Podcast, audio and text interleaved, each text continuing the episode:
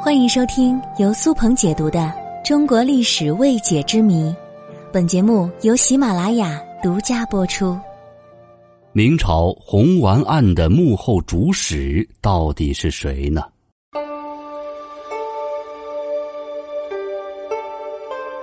明朝末年，宫廷内发生了著名的红丸案。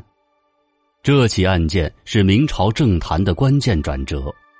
各种形式的错综交织，也使得形势变得扑朔迷离。今天，我们就来讲讲红丸案。太昌元年八月二十九日，明光宗朱常洛在乾清宫召见了辅臣方从哲等十三名文武大臣，目的是商讨关于立皇太子的相关事宜。方从哲说。应当提前册立皇太子的日期，完成册封之礼，这样一来，皇上便可以安心了。皇上又让皇太子出来与众臣见面，对着众臣说：“你们日后辅佐皇太子，务必使他成为像尧舜一样的英明贤君，这样朕才能安心呐。”还没等方从哲等人回复，光宗又开始问：“寿宫修建好了没有？”辅臣回答说：“已经修建好了，请皇上放心，祝皇帝万寿无疆。”此时，光宗仍然是低语不止，最后竟然哽咽起来说：“朕知道自己已经时日不多，疾病缠身，难以康复，不久与人世矣。”说到这儿，皇帝已经是奄奄一息，颤抖的手轻轻的挥了几下，众臣便退了下去。只让方从哲留下。皇帝问他：“有鸿胪寺官要进药的吗？人在何处呢？”方从哲回答说：“鸿胪寺丞李可灼说是有灵丹妙药，但是臣不敢轻信。”皇上听后，命侍从立即传李可灼觐见。李可灼来后，先是为皇上把了把脉，接着又询问了发病情况。最后，李可灼说有医治的办法，皇帝听了非常高兴，立即下令禁药。这时，有一个大臣说：“我有两个同乡人用过类似的这种药，一个有效，另一个却失效，可见这类药并非是万无一失的。”礼部的一个官员又说：“这药效果不明，万不能轻举妄动。”但是明光宗朱常洛治病心切，催促御医用药，御医只能按照皇帝的意思将药配好给他服下。神奇的是，皇帝吃过此药之后，之前的哮喘毛病好像好了。皇帝为此多次的称道李可灼忠心可见。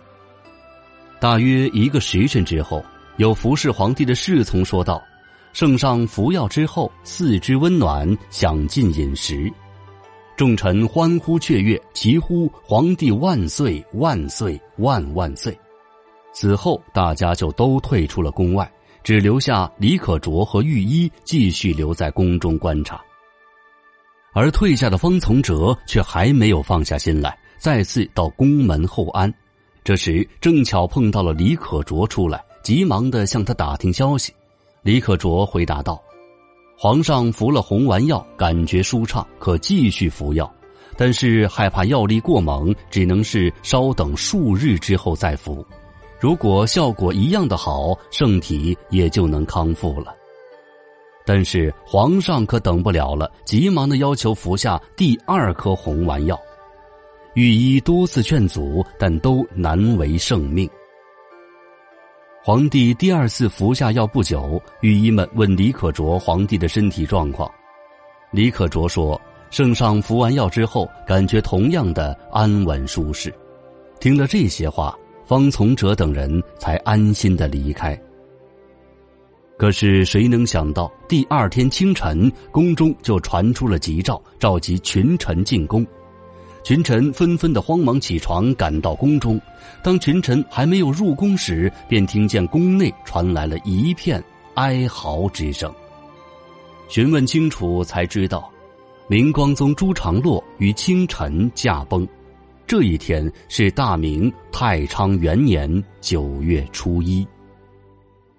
对于这突如其来的变故，满朝舆论哗然，大家都不约而同的把矛头指向了方从哲、李可灼和崔文生。这个崔文生是皇帝的近侍，一直在皇帝身边服侍。因为李可灼和崔文生都是服侍皇帝禁药的人，怀疑当然有理由。而为什么会怀疑方从哲呢？是因为皇帝在服药的前前后后多次的召见了方从哲，而方从哲对皇帝是否服药也非常的关心，这成为了大家怀疑他的理由。这年十月中旬，追查红丸案的呼声达到了最高，有人上书指出，方从哲纵无弑君之心，却有弑君之罪，欲辞弑之名，难免弑之实。这给追查红丸案的元凶定了基调。方从哲思来想去，他写了一道很长的奏本，一面仔细的为自己辩解，一面十分诚恳的提出了隐退的要求。十一月初，这位执政八年的老臣离开了京城。与此同时，李可灼被充军，崔文生被贬到了南京。那么这件事的幕后主使到底是不是方从哲呢？或者说方从哲有没有参与其中呢？方从哲是不是被冤枉的呢？这至今仍是一个谜。